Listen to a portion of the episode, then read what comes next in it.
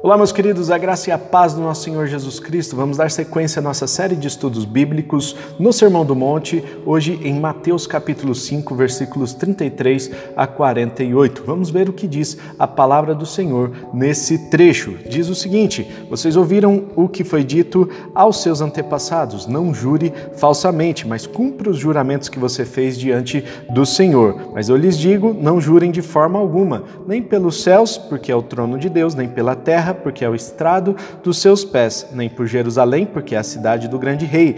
E não jure pela sua cabeça, porque você não pode tornar branco ou preto nenhum fio de cabelo. Seja o seu sim, sim e o seu não, não. O que passar disso vem do maligno. Vocês ouviram o que foi dito, olho por olho e dente por dente, mas eu lhes digo: não resistam ao perverso. Se alguém o ferir na face direita, ofereça-lhe também a outra. E se alguém quiser processá-lo e tirar-lhe a túnica, deixe que leve também a capa. Se alguém o forçar a caminhar com ele uma milha, vá com ele duas dê a quem lhe pede e não volte as costas àquele que deseja pedir-lhe algo emprestado. Vocês ouviram que foi dito: ame ao seu próximo e odeie o seu inimigo. Mas eu lhes digo: amem os seus inimigos e orem por aqueles que os perseguem, para que vocês venham a ser filhos de seu Pai que está nos céus, porque ele fez raiar, ele faz raiar o seu sol sobre maus e bons e derrama chuva sobre justos e injustos. Se vocês amarem aqueles que os amam, que recompensa vocês receberão? Até os publicanos fazem isso. E se saudarem apenas os seus irmãos, o que estarão fazendo demais? Até os pagãos fazem isso. Portanto, sejam perfeitos como o Pai é perfeito, o Pai Celestial de vocês. Meus queridos, nós vemos aqui na sequência das apresentações, dos assuntos aqui que Jesus vem trazendo de forma muito prática para os seus discípulos, a questão do juramento. Os judeus tinham naquela época um, um, um comportamento meio estranho, né? Eles juravam por tudo quanto era coisa sagrada, né? Então, até um tempo atrás, a gente ouvia muito falar, né? Eu juro por tudo que há de mais sagrado. Eu juro por isso, juro por aquilo, né? Então, a pessoa fazia um juramento empenhando a sua palavra. Mas é interessante que a pessoa empenhava a sua palavra é, de acordo com aquilo que era um fator externo, né? Ou seja, eu juro que, a, a, que juro pelo sol que nasce todo dia. Mas espera aí, você tem controle sobre essa questão? Se você estiver mentindo sobre isso, né, você vai, o sol vai parar de nascer?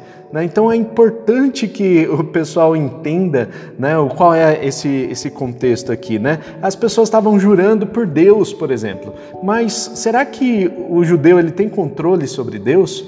Né? Eu juro por Deus que essa palavra que eu estou dizendo é verdadeira e na verdade ele não tem um controle. Se ele estiver mentindo, é, as coisas não vão mudar simplesmente porque ele estava mentindo ali. Né? Ao contrário, as pessoas vão apenas descobrir o caráter da pessoa. Né? Então, é, o que Jesus estava dizendo era o seguinte: não façam juramentos. Não adianta você empenhar sua palavra se você não vai cumprir.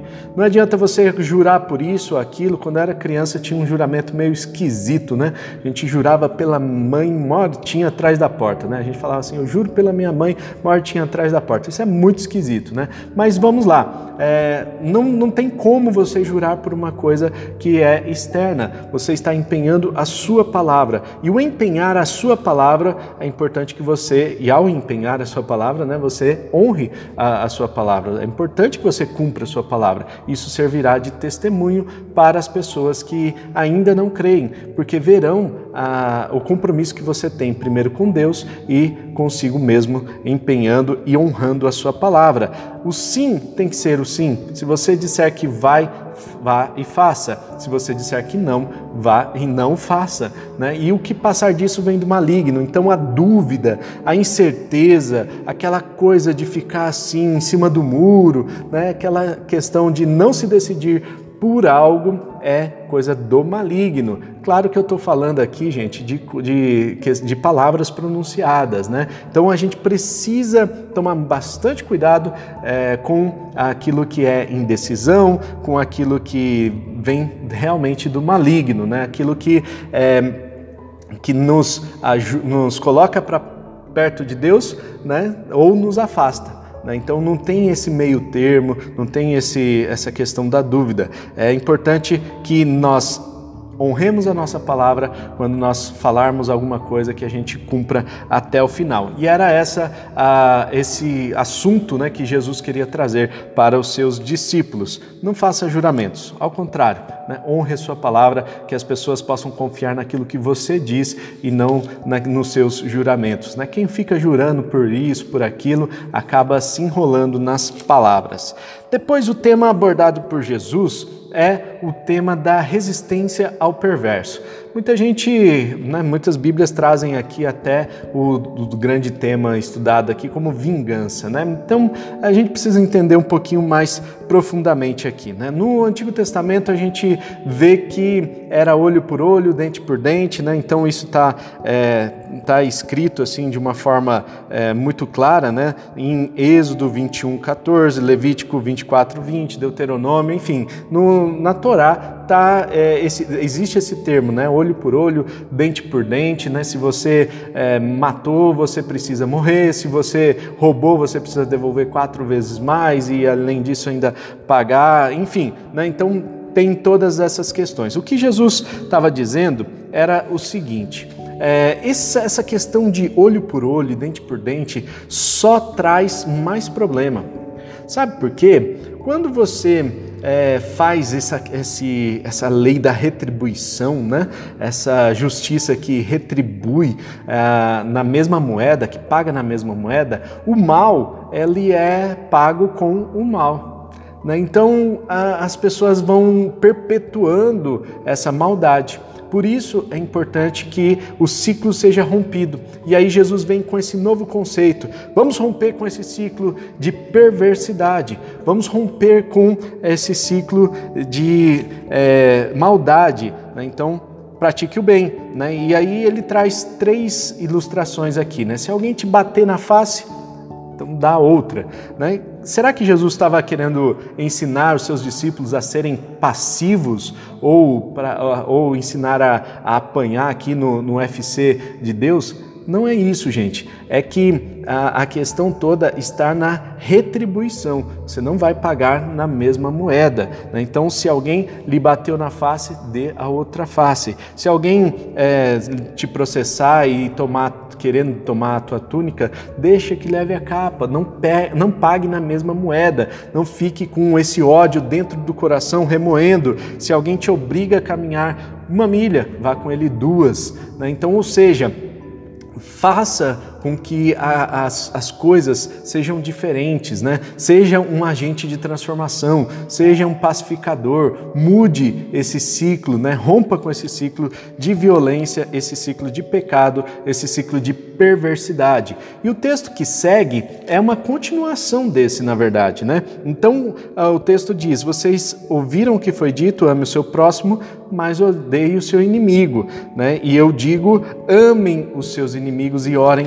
por eles. Olha só que interessante. Orar por aqueles que perseguem. Jesus vem para romper com todo tipo de, é, de padrão né, comportamental daquela época. Né? Ele vem trazer aqui um, um novo conceito de paz. Né? A violência, ela nasce, na verdade, na fraqueza.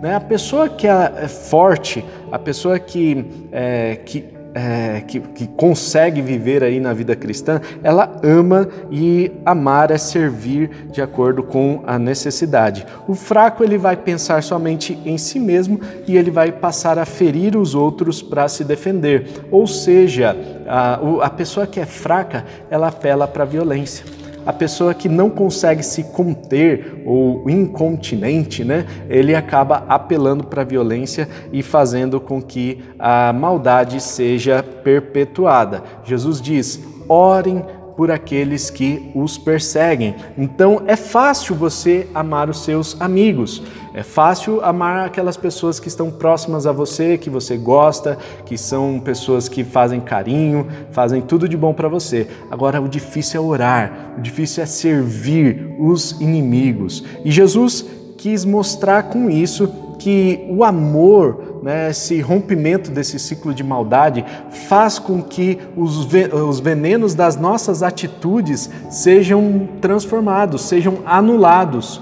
E aí nós vamos experimentar esse pagamento do mal com o bem. Nós vamos experimentar uma paz é, diferente. Né? E Jesus dá três motivos pelos quais nós precisamos orar pelos nossos inimigos e amá-los. Né? Em primeiro lugar, é, esse, esse amor né, e a oração pelos nossos inimigos, o serviço pelos nossos inimigos, vai nos conduzir à maturidade. Né? Assim como é, aqueles, assim como o sol nasce sobre justos e injustos, né? É, Deus faz com que a gente cresça, né? Deus faz com que a gente experimente essa maturidade na vida cristã. Em segundo lugar, é uma prática divina. Deus, ele deseja que uh, essa prática seja a prática comum no meio dos cristãos, né? Então Jesus estava ensinando isso. Em terceiro lugar, é um testemunho, porque as pessoas que não conhecem a Deus vão ver a, a possibilidade de é, vão vislumbrar essa possibilidade de conhecerem a Deus também, de poderem estar próximas ao Pai.